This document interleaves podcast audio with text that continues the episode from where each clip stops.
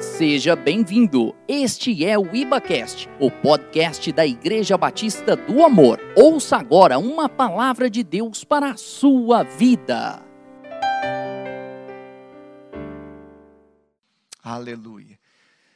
Amém, Jesus? É isso aí. Então, nós vamos agora passar para um momento muito especial, que é o momento do nosso bate-papo aqui, né, pastora? Me parece que eu vou ficar do lado direito, não é isso que combinou? Eu fico do lado direito, você fica do lado esquerdo, ok? Isso. E hoje de manhã nós tivemos um tempo tão especial, e esse tempo, ele, ele foi um tempo assim de, de aprendizado. É o contrário mesmo? Então, ele está tá, tá me falando ali, né? Sim.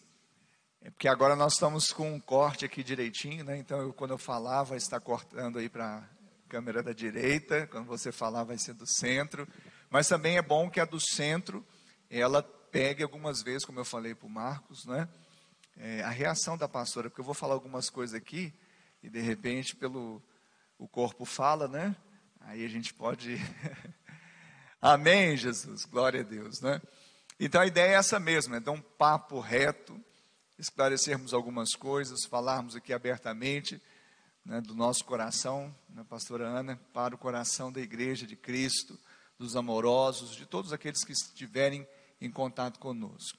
E a base dessa conversa de hoje, ela vai ser, na verdade, a continuação da ministração da, da manhã, falando sobre as cinco linguagens do amor. É, isso vai ser maravilhoso, eu creio, como foi de manhã, através da vida dos queridos pastores Douglas e Douglas e Daisy, amém? Paz e graça, queridos amorosos.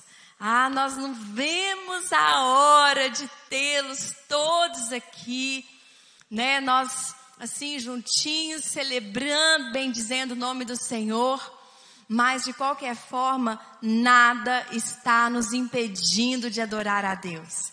E eu quero, desde já, agradecer a todo o Ministério de Comunicação que realmente tem se empenhado, que tem, realmente tem dedicado as suas vidas para nos servir, para servir o reino de Deus, para de que para contribuírem, né, de alguma forma, para que o evangelho de Cristo se expanda. Então, todo o ministério de comunicação da IBA, olha, vocês estão de parabéns, que o Senhor continue acrescentando graça, derramando muito favor sobre todos, amém? Porque realmente essa é uma missão que tem acalentado muitos corações. Muito obrigada a vocês. Amém? É, então é, parabéns é também para o pessoal da mesa, não é? Marcos, Jorge, Fernando, quem mais? É comunicação também, não é? É comunicação, mas recentemente alguém me falou assim, pastor, fala também da mesa de fala som. Fala também da mesa de som. Vamos dar um bombom para o pessoal da mesa de som, gente. mas está na comunicação. Amém. Glória a Deus. Então, é, é um best-seller, As Cinco Linguagens do Amor, do pastor Gary Chapman. Ele é um norte-americano e ele se especializou no aconselhamento de casais, né, ou seja, num, nesse ambiente familiar. Ele é né, de origem batista e um, um homem assim que de verdade ele revolucionou com, com experiências é, que ele teve ao longo da sua vida, da, da sua caminhada ministerial, e isso se transformou num livro que tem sido assim uma, uma, um alento, né? tem sido uma bênção para muitas famílias, não é? Tem sido uma direção, uma né? direção, especialmente é, uma ele é direção. é PhD em educação de adultos. É um livro que está presente no nosso curso de noivos.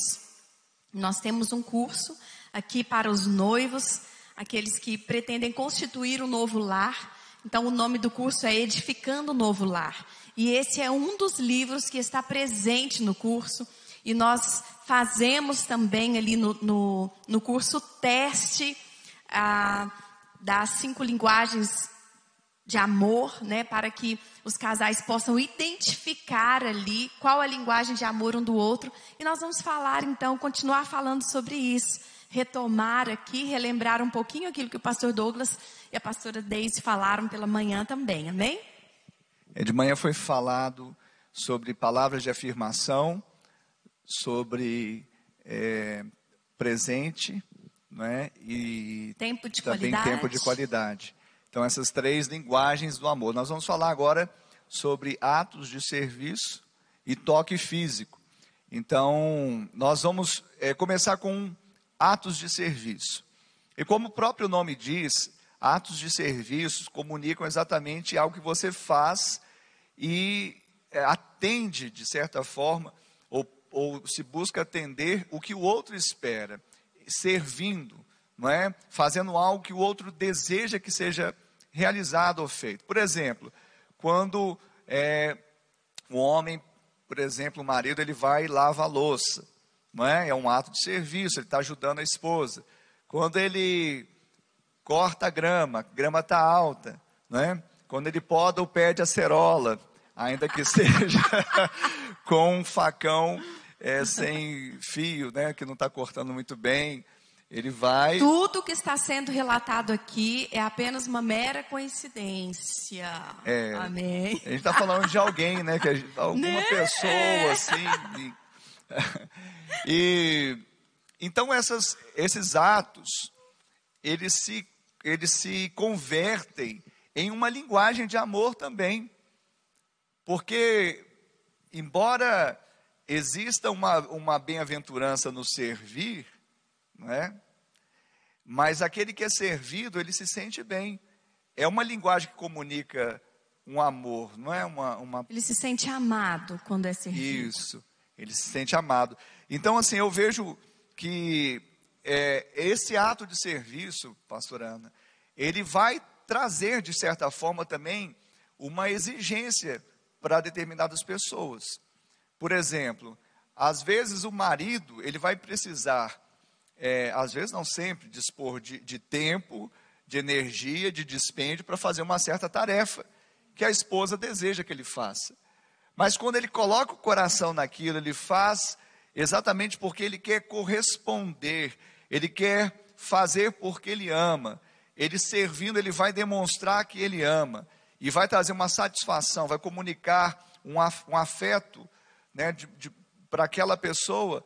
Então isso gera algo bom, isso gera um ambiente propício né, para é, cultivar. Daqui a pouco nós vamos falar de encher o tanque do amor, não é? É, então são, são atos que eles trazem essa exigência, ou seja, a exigência de planejamento, de execução, é, é um gasto, é uma força, é um dispêndio, não é? Mas quando nós cumprimos com o espírito de amor, com o espírito certo e positivo, são de fato incontestáveis expressões de amor, não é verdade? Sim. Para quem tem essa linguagem. E aí, à medida que nós estamos falando, é importante você ficar assim ligado para você tentar identificar se é, se essa é uma das suas linguagens. Na verdade, todos nós é, nos comunicamos com praticamente todas as linguagens, mas existe uma linguagem primária. Existe aquela que realmente você precisa mais. Você, é, o seu emocional pede mais essa linguagem. Então é importante que você fique atento para identificar não somente em você, mas também no seu cônjuge e nos seus filhos. Porque os filhos, eles também têm uma linguagem de amor. Eles também precisam ter o tanque do amor cheio. É, é claro que no caso das crianças pequenas, é, a Esther, por exemplo, é, quando eu dou um presente para ela, ela fica muito feliz, ela faz uma festa, né? ela vibra, ela se alegra. Aquela vozinha assim, e fica toda contente, toda feliz. Mas quando eu dou um tempo de qualidade com ela, quando eu tiro um tempo para brincar ali com ela, ela também gosta muito. E ah, quando eu faço algo para ela, quando eu arrumo o quarto dela, e aí eu arrumo o quarto dela e deixo a cama dela toda linda, coloco aqueles bichinhos de pelúcia assim que ela gosta, né? Deixo o quartinho dela iluminado. Ela é a estrelinha da mamãe, então lá no quarto dela tem umas é, estrelinhas de luminária. Aí eu acendo, aí eu chamo ela. Quando ela entra no quarto, ela, nossa, mamãe! então ela vibra também com atos de serviço. É, então, quando a criança é menor, ela se comunica com todas as linguagens de amor. Por isso que a criança é muito fácil de agradar. Ela gosta quando eu dou um cheirinho, quando o pai dela dá um cheirinho nela, dá um beijinho. Só quando Samuel agarra ela com força para dar um beijo à força nela, que ela fica se esquivando, e começa aquela gritaria, aquele negócio. Mas é só porque é irmão, entendeu? Mas, ou seja, quando é criança, é, as crianças elas são muito fáceis de receber amor, né? Então, é, à medida que elas vão crescendo, você vai conseguir identificar que existe uma linguagem primária também, uma linguagem que elas se identificam mais ok? Eu já estou começando também a perceber uma linguagem que a Esther se identifica mais. Então, nós estamos falando para os casais, para os cônjuges, mas é um culto da família.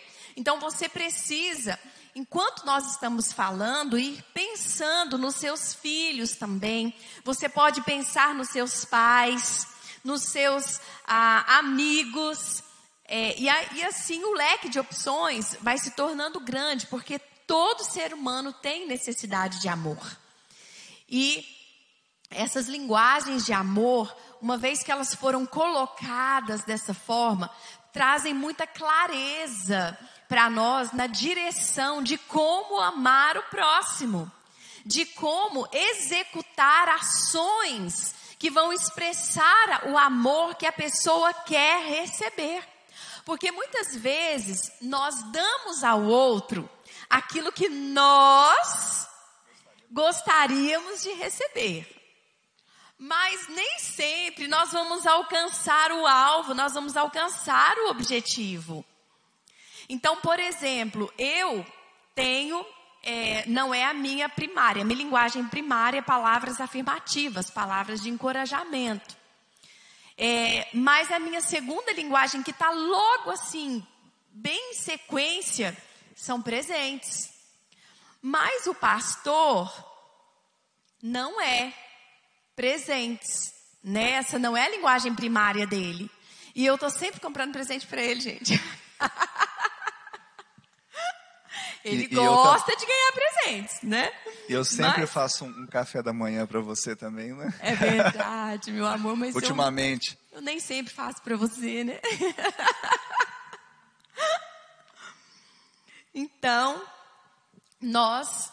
O que acontece, gente? O que aconteceu agora? Não, é porque o, o, a gente vai, vai olhar agora para a câmera do centro, né? Pode falar aí, gente. É quem, quem, aí mesmo, na frente, né? Ok. Ok. É, ao vivo é assim mesmo, né? É isso aí. E só quem sabe é que faz ao vivo, né? Esse ministério é bênção demais. Mas assim, o que a, que a Ana está falando é muito interessante, porque eh, normalmente a gente tem tende a, a, fazer para o outro aquilo que nós gostaríamos que fizesse conosco, ou seja, demonstrar uma linguagem de amor para o outro, que não necessariamente é a linguagem dele, mas é que é a nossa linguagem, nós projetamos, é interessante. Mas, sobretudo, a questão do, do ato de serviço, porque, como ela falou, é, existe, na verdade, um, uma, é, uma prioridade dentro da nossa alma. Sim. Então, existem estímulos que são maiores que outros. Exato. Então você tem que identificar qual que é a principal para você poder comunicar de forma efetiva, afetiva é, e criar um ambiente de amor e encher o tanque de amor. Mas quando nós falamos do ato de serviço, ele acaba, é, até pelo nosso contexto cristão, acaba sendo algo assim muito inato nosso, não é? É muito nosso, porque nós gostamos de, gostamos de servir, não é? E o próprio Jesus, lá em João 13, Jesus ele ali na Páscoa, perto de ser crucificado, ele então é, ele se reúne ali com seus discípulos e o interessante é que ele passa a lavar os pés dos seus discípulos. E se a gente olhar um contexto é, daquela época dentro é, da cultura judaica, era um servo que lavava os pés das visitas em uma casa. Então chegava uma, chegava uma visita em uma casa, o serviçal, o servo daquela casa é que deitava água nos pés daquelas pessoas convidadas para fazer as vezes do anfitrião, recebendo bem aquelas pessoas. Até porque naquelas estradas poeirentas da Palestina, claro que os pés ficavam né, sujos. E Jesus, ele então naquela ceia ali, naquela Páscoa ali, com seus discípulos, ele começa a lavar os pés dos discípulos, ou seja, demonstrando um ato de serviço, um ato de, de amor. Porque quem ama, cuida, quem ama, serve. E naquele momento, é, ele não apenas fez algo é, no sentido de que partia dele, porque ele é amor, algo que emanava dele, mas queria comunicar que eles fizessem também o mesmo. Porque Jesus empodera os seus discípulos para fazerem o mesmo. Porque depois vem, na sequência, o que? O ensino. Olha, vocês me chamam de Senhor. Eu, sendo Senhor, lavei os pés de vocês, e agora o que vocês devem fazer uns aos outros? Então, Jesus, ele comunica uma linguagem de amor, que é o ato de serviço, mas ele transfere da vida dele, por meio daquele ato, uma realidade espiritual que ia acompanhar aqueles discípulos. Né? É muito lindo isso. E aí a gente vai ver Paulo também, grande apóstolo aos gentios, ele vai resumir, digamos assim, o ato de serviço no texto que está em Gálatas 5,13, ele vai dizer na segunda parte: Antes, sede antes servos uns dos outros pelo amor. Então, o amor, ele direciona ao serviço. O amor direciona também, naturalmente, ao, ao, aos atos de serviço. Não é verdade? Então, a gente vê isso presente no ministério de Jesus, vê no, no ministério de Paulo, mas é claro que nós estamos falando aqui também de uma linguagem que, além de ser, claro, espiritual, a base dela, ela também comunica na alma exatamente nas nossas afetividades, não é? E cria um ambiente propício para isso. Então, a gente precisa identificar não apenas a linguagem de amor, que é o, o ato de serviço, mas o dialeto, porque existem dialetos dentro da linguagem, não é? Sim, é verdade. Interessante existem... isso, né? Porque se eu falar assim, meu bem, vamos supor que a sua linguagem fosse atos de serviço. Eu falo assim, olha, eu vou trocar a fralda das crianças hoje à noite. A gente não tem criança, mas, quer dizer, tem criança, mas não para trocar a fralda mais, né? Olha, eu vou levar os cachorros para passear hoje. Nós não temos cachorro, então não adianta a linguagem de ato de, de serviço. Mas o dialeto é fazer exatamente aquilo que vai gerar uma satisfação para ela. Não uma coisa... E aí que entra a comunicação. Sim. Porque às vezes você pode estar tá fazendo algo né, é um, gerando ali é, um serviço, prestando, entre aspas, né, um serviço por amor, como uma prova de amor, mas não está alcançando o coração do seu cônjuge, mesmo sabendo que a linguagem primária dele é exatamente atos de serviço. Por quê? Porque às vezes, para ele, é, aparar a grama, por exemplo, não é tão relevante você fazer para ele ou para ela quanto deixar a pia, a louça sem, a pia sem louça. Então, é, é, essa que é a questão, né? Nós precisamos acertar o alvo. Então, deve haver uma comunicação. E aí eu quero fazer uma observação.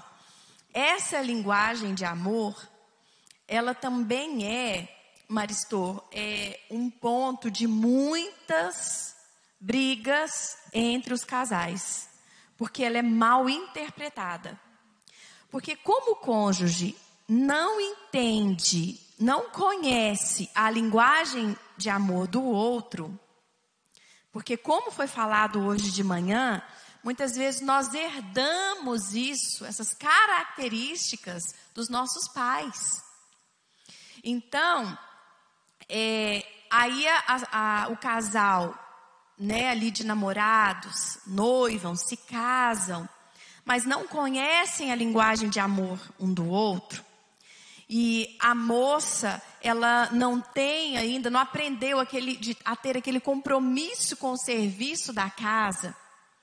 E o seu é, marido começa então a colocar de uma forma né, mais é, persuasiva, de uma forma mais, às vezes, até autoritária, e começa a, a ter uma cobrança né? Mas você não limpa essa casa todo dia. Eu chego do serviço, eu quero a casa limpa. Eu quero minha roupa passada. Eu quero é, é, que meu quarto esteja organizado, as minhas roupas estejam guardadas na gaveta, as minhas cuecas também sejam passadas. E aí, as meias, né, os pares, porque depois que casa você vai descobrir né? Que as suas meias não andam sozinhas, não vão parar sozinhas dentro da sua gaveta, limpinhas e cheirosas. Depois que casa, você vai descobrir isso. que seu guarda-roupa, né, não aconteceu nenhuma mágica para que todos os dias ele fique organizado, limpo também. Depois que casa, você vai descobrir que até guarda-roupa você tem que limpar né? Que até a máquina de lavar roupa tem que limpar também. Que a cama também, né? A cama não aparece lá. É, não parece que tá né? suja né? também, né? Mas quando troca lençol tem que aspirar. Você vê que tem um monte de ácaro morto ali. Mas isso é, é, é interessante, porque é, é a gente está dando essa ênfase aqui, e é importante que todos que estão acompanhando ouçam bem, porque a, a, o principal é identificar a linguagem de amor. Isso é fato, desde cedo nós entendemos isso. Mas dentro da linguagem existem dialetos. Então nós precisamos falar, falar também o mesmo dialeto para enchermos o tanque de amor.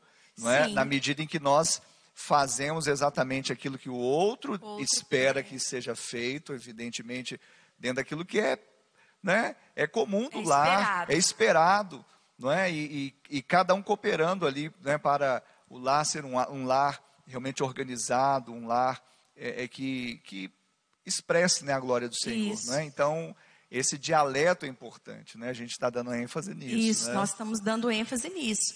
Mas o que, que acontece? Que pode esse, essa linguagem de amor, uma vez que ela não é descoberta, ela pode ser mal interpretada. Por quê? Porque a esposa vai pensar assim: esse homem está achando que eu sou um capacho ele está achando que casou comigo para eu ser uma empregada doméstica dele. E aí, na verdade, você não entende, não compreende que é uma linguagem de amor primária dele. Ele entende como que ele, é, você fazendo isso, ele está sendo amado. Então, quando ele chega em casa, que ele vê a casa arrumada, ele fala assim: Nossa, né, a casa está tão cheirosa. Ou seja, ele reconhece né? É, eu acho interessante porque a abordagem do Gary Chapman, ele fala sobre a questão de antes e depois do casamento. Ele fala de uma forma muito interessante. Ele fala, olha, é, nem tudo que foi feito antes do casamento será feito depois. Ele Eita. fala desse jeito.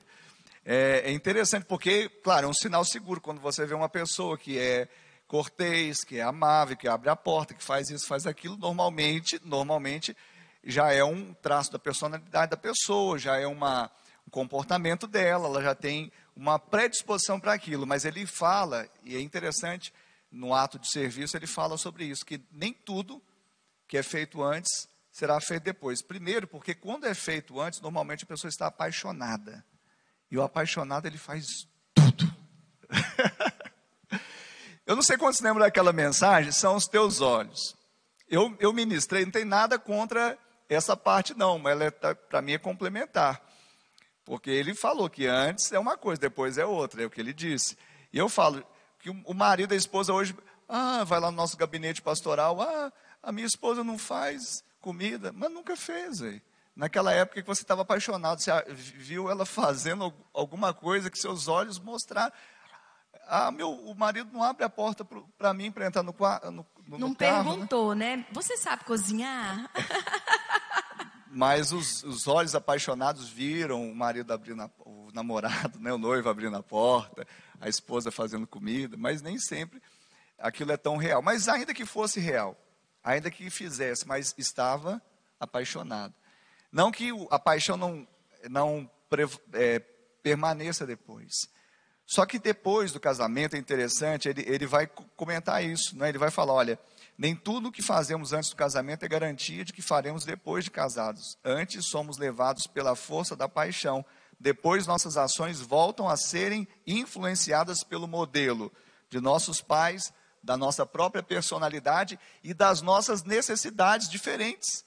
Porque eram umas necessidades que nós tínhamos antes do casamento e são outras necessidades bem diferentes e desejos depois do casamento.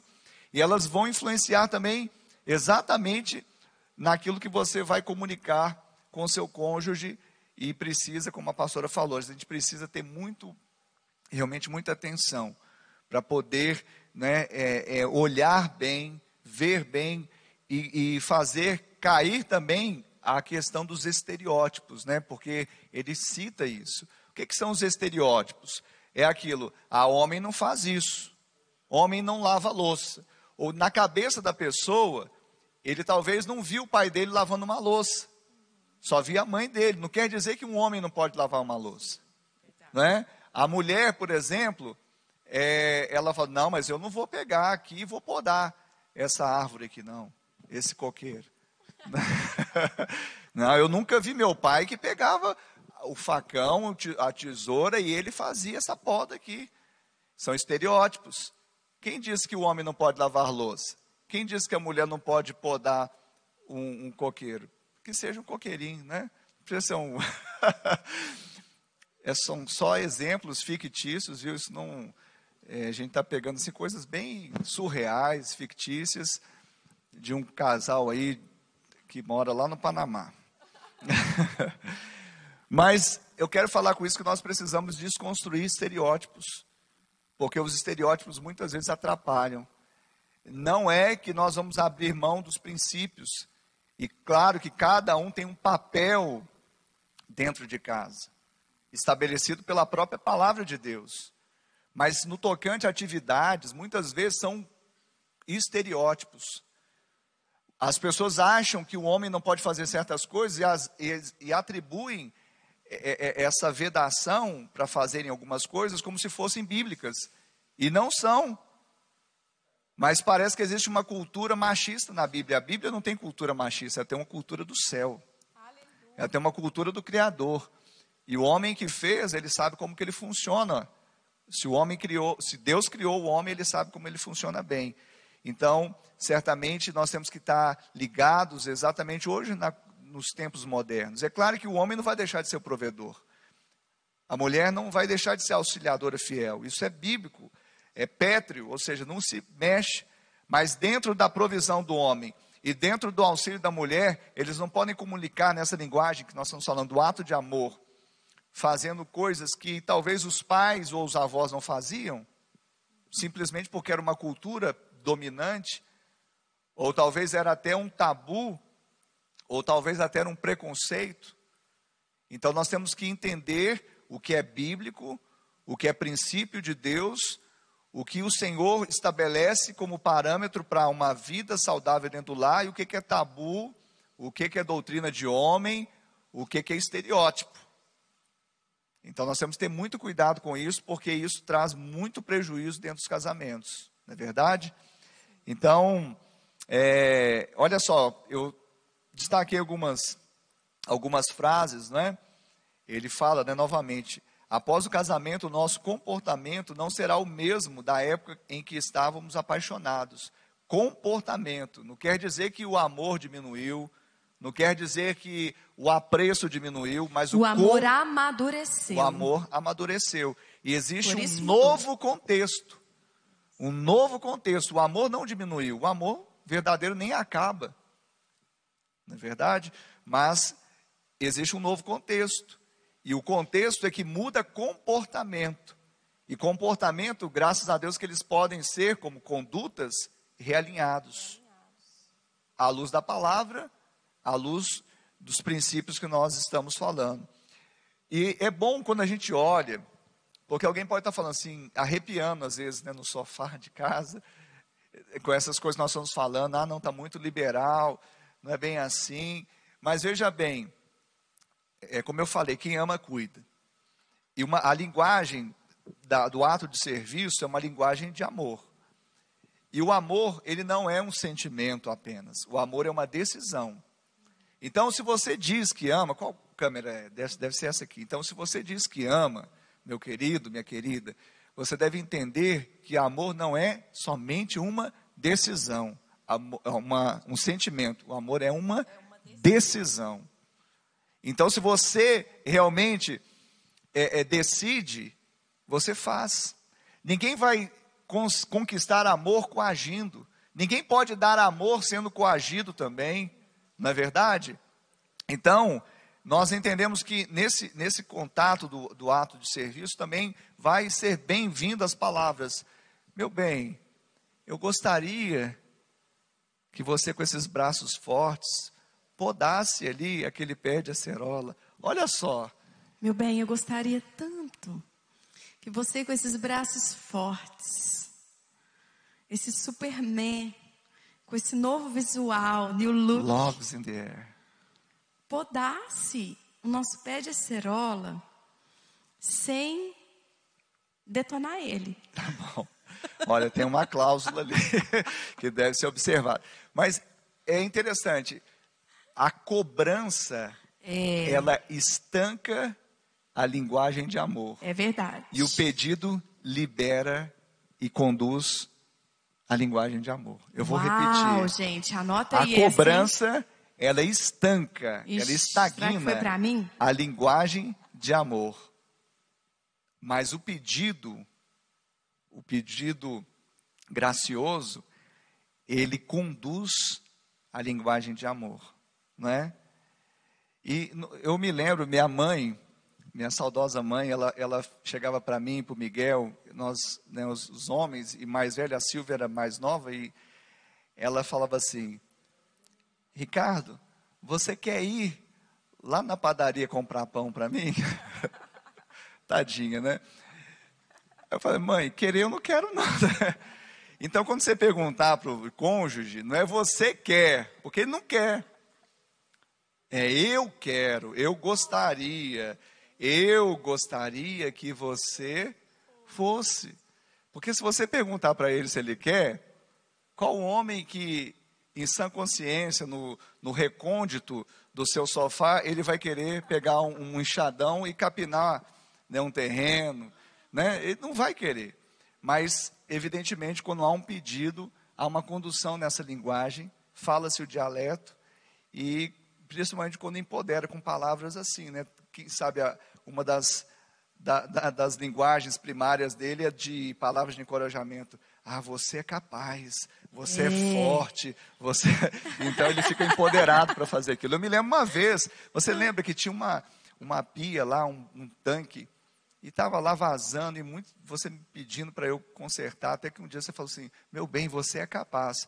Porque essas, esses assuntos manuais, eu não sou muito bom. Tem muita gente que sabe e eu não escondo, não. Não sou muito bom nos trabalhos manuais. E eu vi aquele negócio e falei, gente, pagar uma pessoa só para consertar isso é, é difícil. Mas eu não tenho habilidade, eu acho, técnica para fazer o negócio funcionar direito. Mas quando ela falou para mim, meu bem, eu gostaria muito que você consertasse esse tanque, o cano ali está vazando, você é capaz, você consegue. Gente, aquilo entrou na minha veia, eu falei, eu sou capaz, eu posso. E eu fui lá e consertei. Não sei quanto tempo ficou sem goteira, mas ficou consertado. Ficou consertado, não é? é verdade. Então, para a gente fechar esse, esse, essa linguagem, né, que o tempo voa, olha só, o tempo voa demais a gente, no ato de serviço, deve se evitar o que? As críticas, né? As críticas do, do, do, do cônjuge. Você não está fazendo isso, você não está fazendo aquilo, eu já te pedi isso. Isso não vai construir algo bom. Isso não vai comunicar algo bom. Então, nós temos que entender que a crítica, ela, ela derriba, ela derruba essa ponte do amor. Então, essa, essa voz imperativa, crítica, cobrança, não constrói, destrói. O pedido sim conduz o amor para onde deve, ser, onde deve se chegar, que é o coração do outro, para que a pessoa desperte. Mas tudo bem, é, até uma crítica, ela pode ser conduzida, isso, claro, quando um casal já é mais maduro. Quando uma pessoa, ou veja bem, isso é interessante, quando uma pessoa te pede muitas vezes, reiteradas vezes, a mesma coisa, às vezes até te cobrando, você pode ter certeza que ela está comunicando que aquela é a linguagem primária dela de amor. Porque senão ela não te cobraria tanto. Se ela quer ver alguma coisa sendo feita. É um sinal. É um sinal seguro. É. Ela está pedindo: corta, corta a grama, lava a louça, lava o carro, arruma, cuida das crianças e tal. Então, a linguagem comunicada normalmente, ou é um sinal bastante seguro de que se ela está pedindo, essa pessoa está pedindo reiteradas vezes, é porque ela está comunicando. É o que é a minha linguagem primária de amor. E é claro que a, a cobrança, ela não é, de fato, não é, a gente não está voltando aqui, ela não é uma, uma, uma forma sábia de conduzir. Mas para um casal maduro, ainda que haja um momento de cobrança, o outro vai identificar, saber, olha, é a linguagem dela. Ou pelo menos nesse momento tem sido algo que ela quer que eu faça e está vindo à, tona, uma linguagem que pode ser a primária dela. E eu estou deixando a desejar. E ela pode conversar, pode falar assim: eu não sabia que isso, né? É, é, é, você deseja tanto, isso faz tão bem para você. Por que, que isso é tão, é, é tão importante para você? E quando você conversa com a pessoa, então você desvia o furor, a palavra branda, ela isso. desvia o furor, né? A dura suscita a ira. Então ela desvia o furor da cobrança e conduz para o que o pedido. Né? E saber a importância do outro vai fazer com que eu faça tentando tocar exatamente no cerne, que é a importância, não o serviço em si, mas a importância que aquilo é dado pela pessoa, não é isso, meu bem? Tem que haver uma comunicação clara. Então vocês devem sentar um, a um com o outro e é, deixar bem claros os dialetos.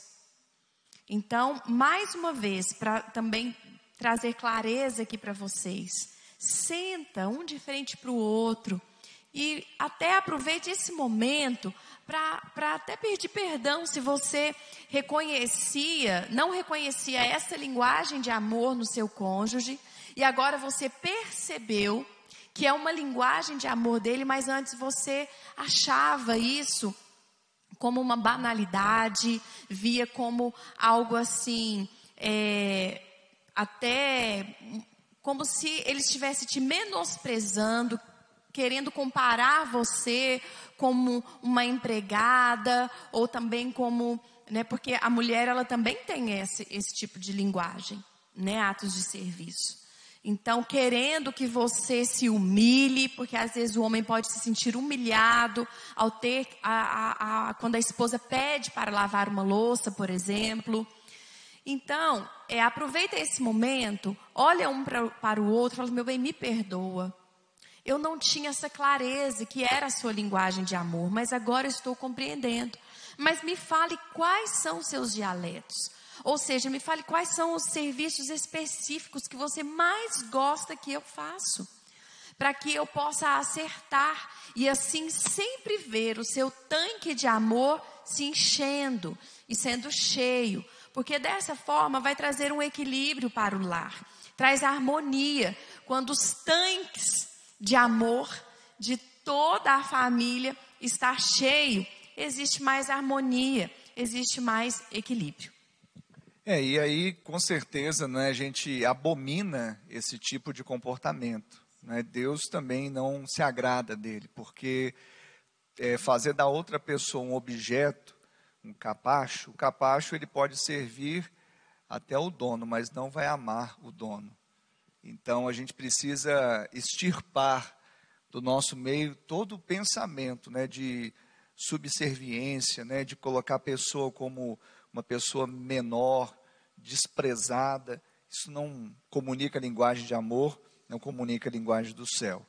Mas vamos passar para o próximo, né, porque o Sim. tempo não para, não é?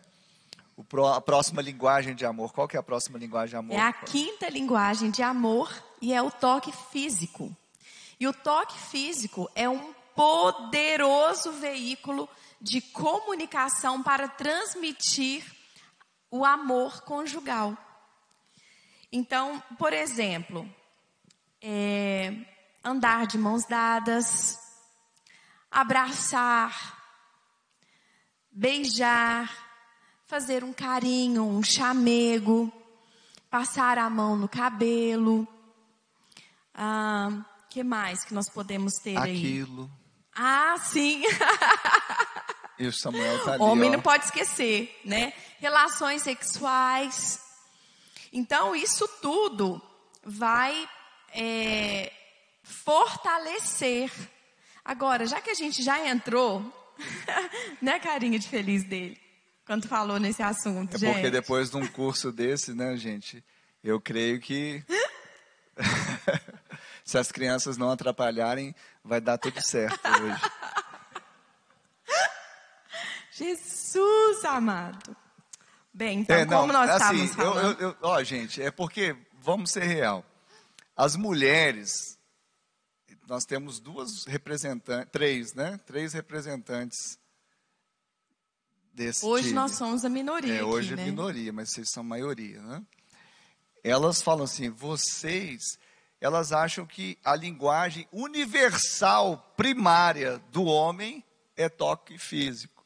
É, mas não Mas é. o toque, a relação sexual é só um dos N dialetos que existe nessa linguagem de amor do toque físico.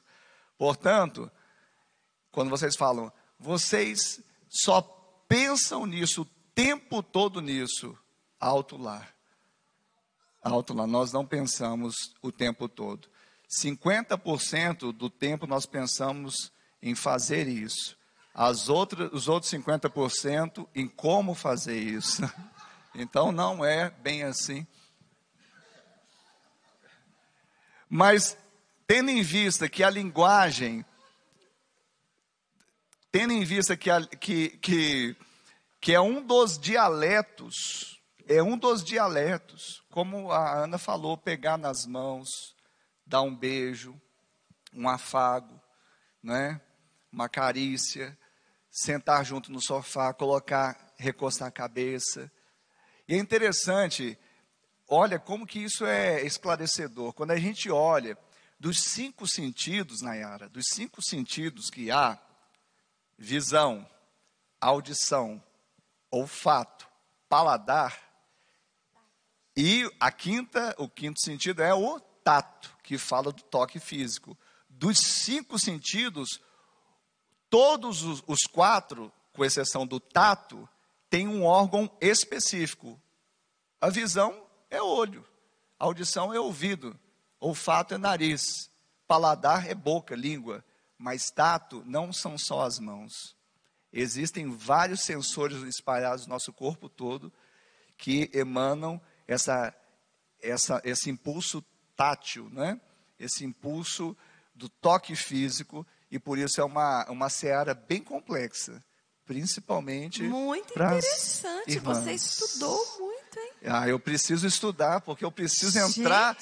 eu preciso entrar na sua mente, meu bem. profundo. Eu, eu, é difícil, porque as, as irmãs, elas são complexas, mas são amadas, não é? E a gente, a gente precisa desvendar.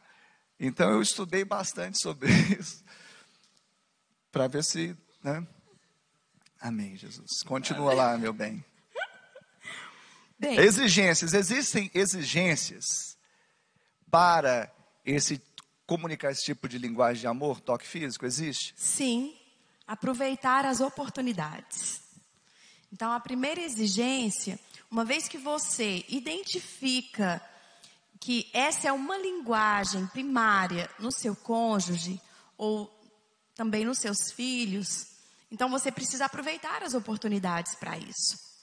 É, então, com certeza, eles vão gostar de serem bem recebidos, de serem recebidos com um beijinho, com um abraço. Também quando estiverem saindo para trabalhar, receberem um abraço, né, um chamego, algo assim. Então, nós precisamos aproveitar as oportunidades e também enxergar até em outros ambientes, em ambientes externos, é, essas oportunidades. Então, no shopping, por exemplo, quem tem essa linguagem de amor vai querer, vai fazer muita diferença para essa pessoa você pegar na mão e andar de mão dadas. Vai fazer muita diferença se de repente vocês estiverem num restaurante e você fizer questão de sentar do lado dela ou dele e colocar as suas mãos, né, no ombro, ou seja, demonstrar para ela ou para ele em primeiro lugar que você o ama através desses toques físicos. E uma vez que é, esse, nesses ambientes externos isso acontece, é como se para ela fosse uma prova de amor, nossa, né? Ou para ele, realmente ela me ama muito, porque é, isso não é uma prática dela.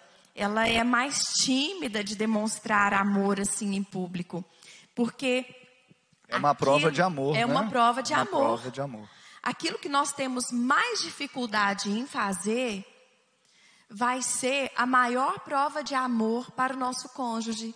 Então, nós estamos falando aqui de todas as linguagens de amor. São cinco linguagens.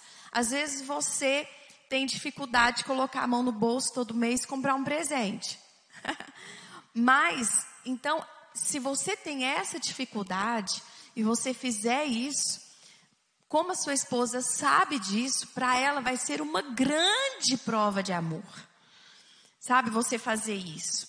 Então, é algo assim muito interessante. Então, as exigências dentro aqui deste caso é aproveitar as oportunidades e é, entender também os dialetos dentro dessa linguagem. Por quê? Porque não significa que, pelo fato do seu cônjuge gostar de toque físico, ser a linguagem primária dele, ele gosta de qualquer toque físico. Não é bem assim. Às vezes vai ter algum específico que ele não gosta. Nossa, eu amo que beije o meu pescoço, mas eu não gosto que beije a minha orelha, eu não gosto que beije meu pé. Um, ex, um exemplo. É, então você precisa também ser certeiro, como nós já falamos na linguagem do toque físico. Você tem que, gente, tem que ter comunicação.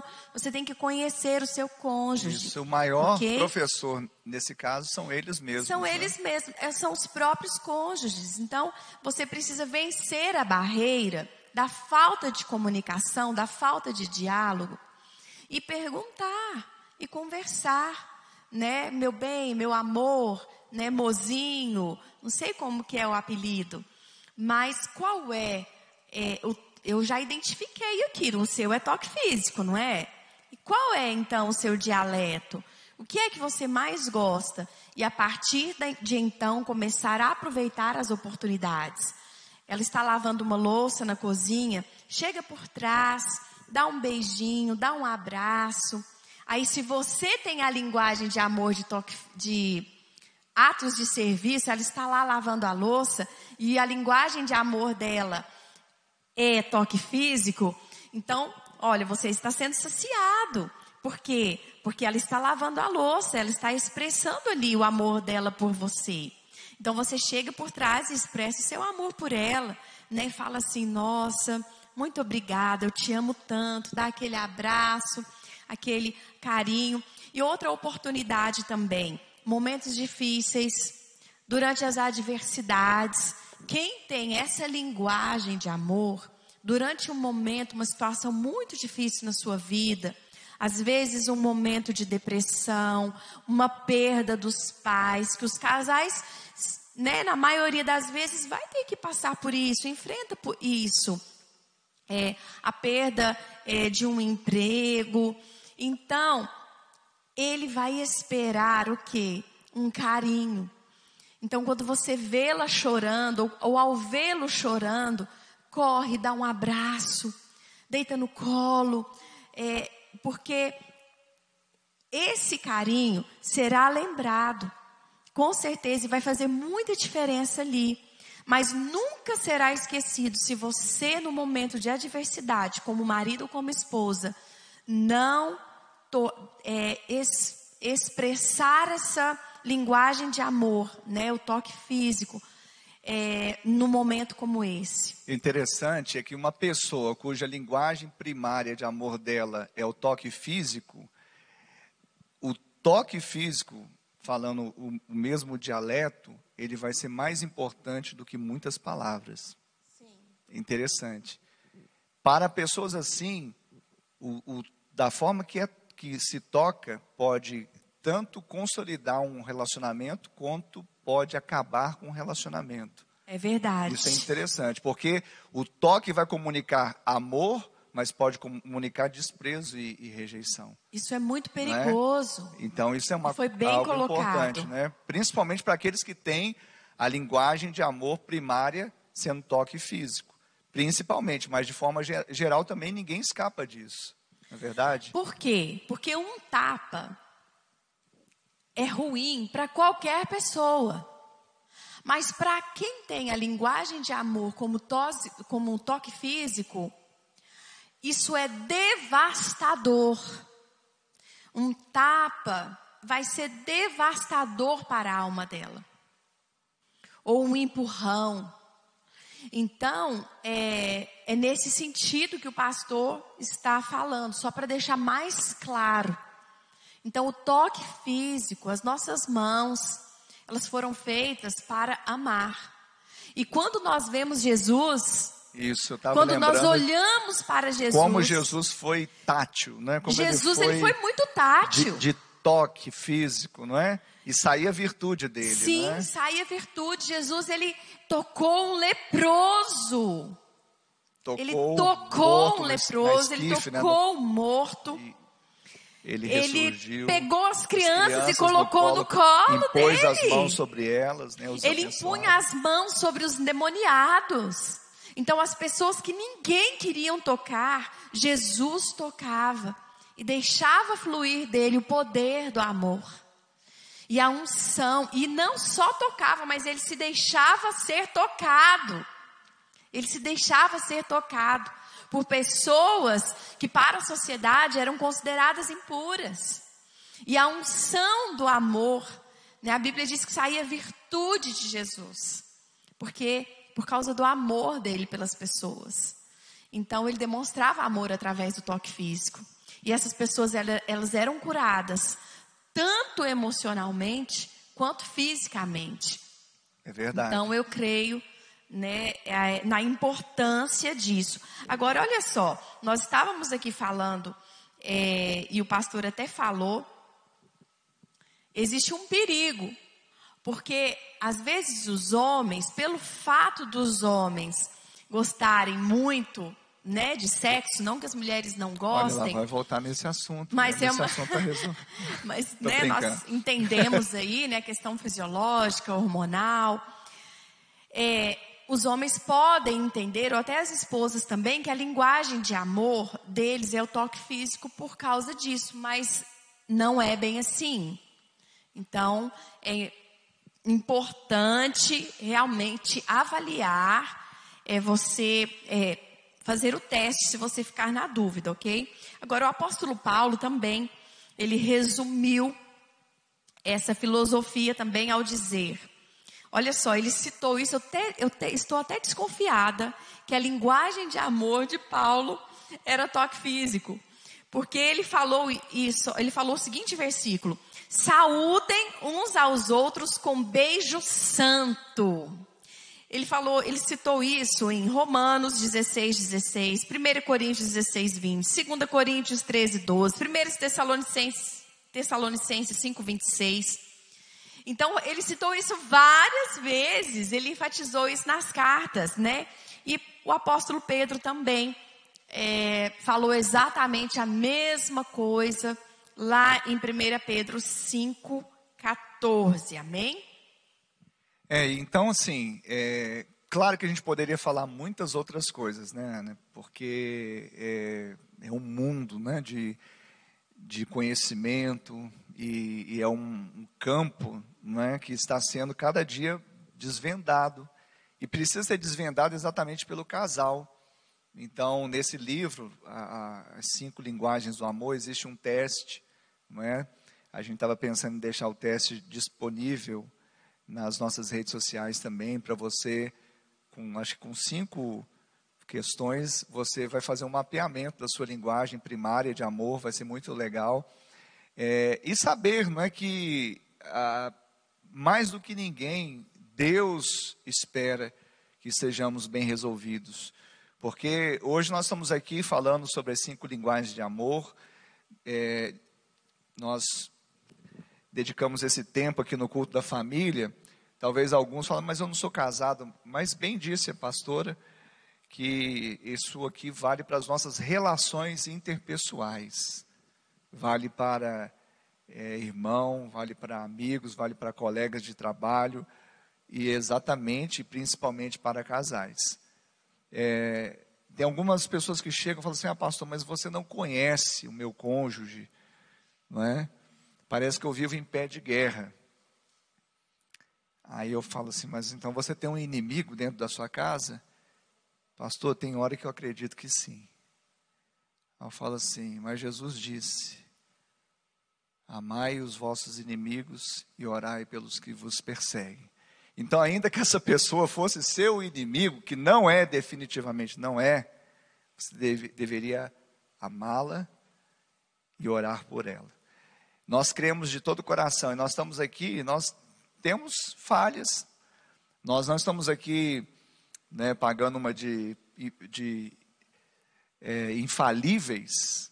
Nós sabemos quem nós somos em Cristo e isso nós estamos bem resolvidos. Que a graça nos alcança, que não há lugar que ela não possa chegar na nossa vida, no nosso coração. Mas a gente sabe que o amor ele resolve. Então, a linguagem universal é decidir amar. Quando a pessoa decide amar, ela já venceu. Porque, como nós costumamos dizer, se o amor não resolve, nada mais resolve. Então, se ela decidiu, ela vai procurar saber exatamente como atender. Porque o amor que Paulo fala lá em 1 Coríntios 13, que não tem a ver simplesmente com amor passional, mas um amor incondicional, o ágape, ele fala que esse amor não busca o seu próprio interesse. Ou seja, ele busca atender a necessidade do outro. E é assim que Deus quer que nós façamos. Quando a gente consegue entender isso, ver exatamente que o amor dele foi derramado no nosso coração e nós envidamos esforços, né? Porque existe sim um esforço, existe sim uma disposição, um dispêndio, não é? Mas o Senhor vai nos ajudar nessa caminhada, porque Ele mesmo é amor. E nós somos nascidos de Deus, temos amor para dar, vender não, para dar e dar, e dar e dar. Amém? Nós fomos amados, fomos perdoados, recebemos graça todo dia, muito favor. Então, tudo isso que nós recebemos de Deus é para realmente exalarmos e deixarmos transbordar na vida do outro. Então é muito importante que você aprenda a demonstrar amor dentro do seu lar, com todos, com todos, com aquele filho que errou com você, com aquela filha que errou com você, com a sua, é, como que fala quando é padrasto, madrasta, Nora, enteada, enteada, enteada então, ou enteado, é necessário o perdão sempre. E é necessário você decidir atingir, alcançar a linguagem de amor dos seus familiares, porque assim você vai viver em harmonia. Deus, você sabia que Deus ele se expressa conosco de acordo também com as nossas linguagens de amor? Sim, Deus expressa conosco de acordo com as nossas linguagens de amor. A minha primeira palavra, a minha primeira linguagem de amor é palavras afirmativas. Eu estou sempre ouvindo o Senhor dizer: "Não temas, eu sou contigo. Glória Tenha coragem. Aquilo que você fizer, eu, eu estou abençoando. Amém. E o Senhor levanta pessoas, né? Minha segunda linguagem são presentes, para me abençoar, para dizer, né, de alguma forma, o quanto eu sou querido, o quanto eu sou valorizada, né? Presentes de comida, inclusive, né? É, que é um dos presentes, né, Dilce? A Dilce, ela sempre acerta. É. Então, Enchei. Agora, eu quero só deixar aqui algumas dicas, então, de como você vai descobrir qual é a linguagem de amor do seu cônjuge e dos seus filhos. Então, pense o seguinte: o que o faz com que você se sinta mais amado pelo seu cônjuge? Ou o que faz com que o seu cônjuge se sinta mais amado por você? Você precisa descobrir, saber qual que é a sua linguagem e também a linguagem do cônjuge. O que você de deseja mais? O que você mais deseja? O que seu cônjuge faz, ou diz, ou deixa de expressar ou realizar que mais magoa você? Se o que mais aborrece você são críticas e julgamentos, então talvez sua linguagem de amor seja palavras de afirmação. Se o fato de o seu cônjuge não lhe ajudar nas tarefas domésticas for o que mais te incomoda, então sua primeira linguagem de amor pode ser atos de serviço. Se você fica muito tempo triste porque faz muito tempo que seu cônjuge não lhe dá um presente, então sua linguagem talvez seja presentes. Se sua maior dor vem do fato do seu cônjuge raramente lhe dedicar um momento de atenção, então, tempo de qualidade seja a sua primeira linguagem. Ou você que se sente frustrado porque nunca recebe um, recebe um abraço caloroso, nem beijinhos ou outras expressões de amor por meio de toques, então sua primeira linguagem de amor pode ser toques físicos. É importante você identificar qual que é a sua maior necessidade, porque nós também temos as outras linguagens. Nós também precisamos ser é, aquecidos né, com as outras linguagens de amor. Mas, se vo, mesmo assim você ainda não conseguiu identificar, nas células dessa semana, é, os líderes vão fazer o teste, ok? Então, durante a célula, você não pode perder a célula online durante essa semana. Porque você vai descobrir a sua linguagem de amor, você vai descobrir a linguagem de amor do seu cônjuge, se você ainda está em dúvida. Vai ter um testezinho ali, uma avaliação com pontuações que o líder, o seu líder vai fazer ali online, junto, juntamente com você, com a sua família. Chama os seus filhos para participarem. Vai ser um momento assim muito agradável, né, pastor? E lembre-se disso. O amor, ele não apaga o passado, mas ele altera o futuro. Amém. O amor não apaga o que aconteceu, mas Glória ele pode alterar o futuro. E o que os seus filhos precisam, o que a sua família precisa, é de amor. Amém. Aquela pessoa que você foi tão decepcionado com ela e deixou que se levantasse um muro no relacionamento entre vocês. Sabe? O que essa pessoa mais precisa não é de desprezo. Ela precisa de amor. E você também, por mais que você ache que não, mas preste atenção no que eu estou dizendo. Você, em primeiro lugar, é que precisa amar essa pessoa que você tanto está desprezando. Porque uma vez que você libera amor, você recebe mais amor. Eu creio que o Senhor está tocando agora. Aleluia. Glória a Deus. Eu creio que nesse momento Famílias, o Senhor está sendo casais, diretivo com pessoas. Pais, filhos. Aleluia. Aquela decepção, aquela pessoa que tanto te decepcionou, que você não consegue mais demonstrar amor por ela, ter atitudes de amor. E tudo isso que foi falado aqui para você não faz nenhum sentido demonstrar para ela. Eu quero te dizer que vai fazer um bem enorme para você. A pessoa que vai ser mais beneficiada é você mesmo. É você mesma. A pessoa que vai ser mais beneficiada em amar, em perdoar, não é o outro, mas é você. Então escolha, decida. Amor é uma decisão. Quando você decide amar, independente do passado, independente dos erros. Ah, meu irmão, algo no seu interior acontece.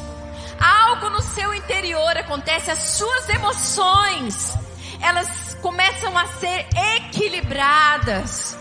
E até o seu físico recebe saúde, recebe virtude. Porque nós entendemos que existem muitas doenças que são psicossomáticas. Que são porque nós não conseguimos liberar perdão e amar da forma que podemos amar. Porque se Deus fala, amai o próximo como a ti mesmo, é porque nós podemos amar. Porque Deus jamais nos pedirá algo que nós não podemos fazer. Então você precisa é quebrar essa barreira em primeiro lugar com você mesmo. Sabe, se você não está conseguindo fazer isso sozinho, se você está vivendo um momento, ainda mais agora, nessa, durante essa pandemia, em que muitos estão dentro de seus lares, muitos precisam ficar dentro de casa, muitos têm até mesmo home office, precisam trabalhar dentro de suas casas. Mas existe ali, sabe, algo, uma trama diabólica, impedimentos nos relacionamentos. Então agora, eu quero te dizer, se você não está conseguindo romper com isso, peça ajuda. Peça ajuda. Abra o seu coração. Permita ser discipulado. Seja discipulável. Permita-se ser amado por um outro e que vai poder te amar ao ouvir você, ao te dar um conselho, ao orar por você e assim destruir essa brecha, se colocar na brecha por você e destruir essa a- definitivamente ali apagar esse dardo inflamado do maligno, levantando o escudo da fé. Então nessa hora nós queremos orar por todas as famílias, por todos os cônjuges que estão em seus lares e nós queremos ministrar a bênção do Senhor. A bênção do Senhor sobre os seus filhos e os filhos de seus filhos. Nós vamos declarar isso agora. Vem aqui, Samuel, como representando os filhos. Nós oramos, Senhor. Oh, Jesus. Nós proclamamos, ó Pai, essa realidade espiritual sobre cada casa, sobre cada família. Pai, no nome de Jesus, que esta palavra, Deus, que este ensino, Pai, que esta unção, ela penetre em cada casa, em cada família, Deus, em cada casal, cada pai, cada mãe, cada filho, filha, Pai, no nome de Jesus, que haja agora, Deus, o manifestar do poder de Deus nesses lares, Pai, porque exatamente para isso que se manifestou o Filho de Deus, para destruir as obras do diabo. Pai, o ladrão vem senão para matar, roubar e destruir, mas Jesus veio para dar vida, vida abundante. Nós profetizamos então, vida cheia de propósito, vida abundante, vida, vida de Deus. Pai, quebranta esses corações, quebranta, Deus, o coração endurecido, quebranta, Pai, o coração que se tornou como um coração de pedra. Pai, no nome de Jesus, que haja amor, que haja compaixão, que haja, haja misericórdia e graça. Pai, derrama, Senhor, derrama, Senhor, das suas virtudes sobre essa casa. Que a sua luz entre agora, Pai, nos porões, nos cômodos, ó Pai, nesta casa, nas, nas, nas situações, ó Deus, mais sombrias, nas penumbras, Senhor, para levar a luz, para levar Jesus, para levar o amor, para mudar a sorte, para mudar a história. Pai, nós cremos que são almas, são células, são famílias, são vidas Oh, preciosas para o Senhor. E o diabo não vai prevalecer, porque nós declaramos que cada casa é uma igreja e as portas do inferno não prevalecem contra a igreja do Senhor. Aleluia! Oh! Oh! Aleluia!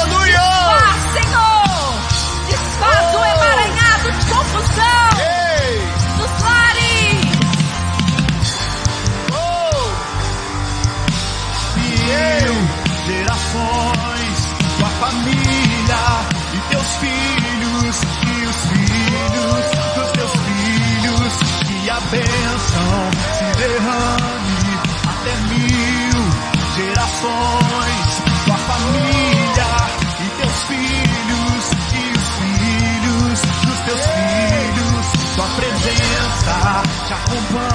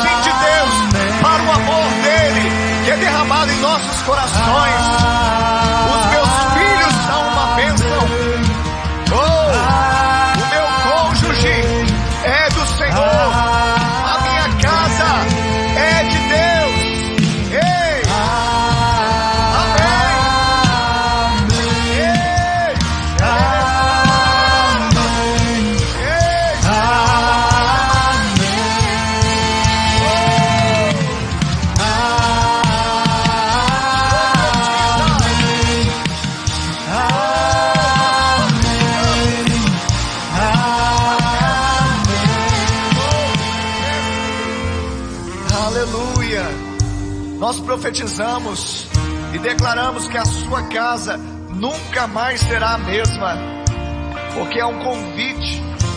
E esse convite está sendo agora recebido, porque o, Senhor Jesus diz: Eis que estou à, à porta e bato. Se alguém ouvir a minha voz, abrir a porta, eu entrarei. Em sua casa cearei com ele e ele comigo. Ele quer comunicar a linguagem de amor. Ele quer comunicar a linguagem universal. Ele mesmo que é amor. Ele leva o amor que resolve. O amor do Pai que não acaba. E é exatamente nessa hora que eu quero que você faça uma oração comigo. Quem sabe você ainda não fez essa oração.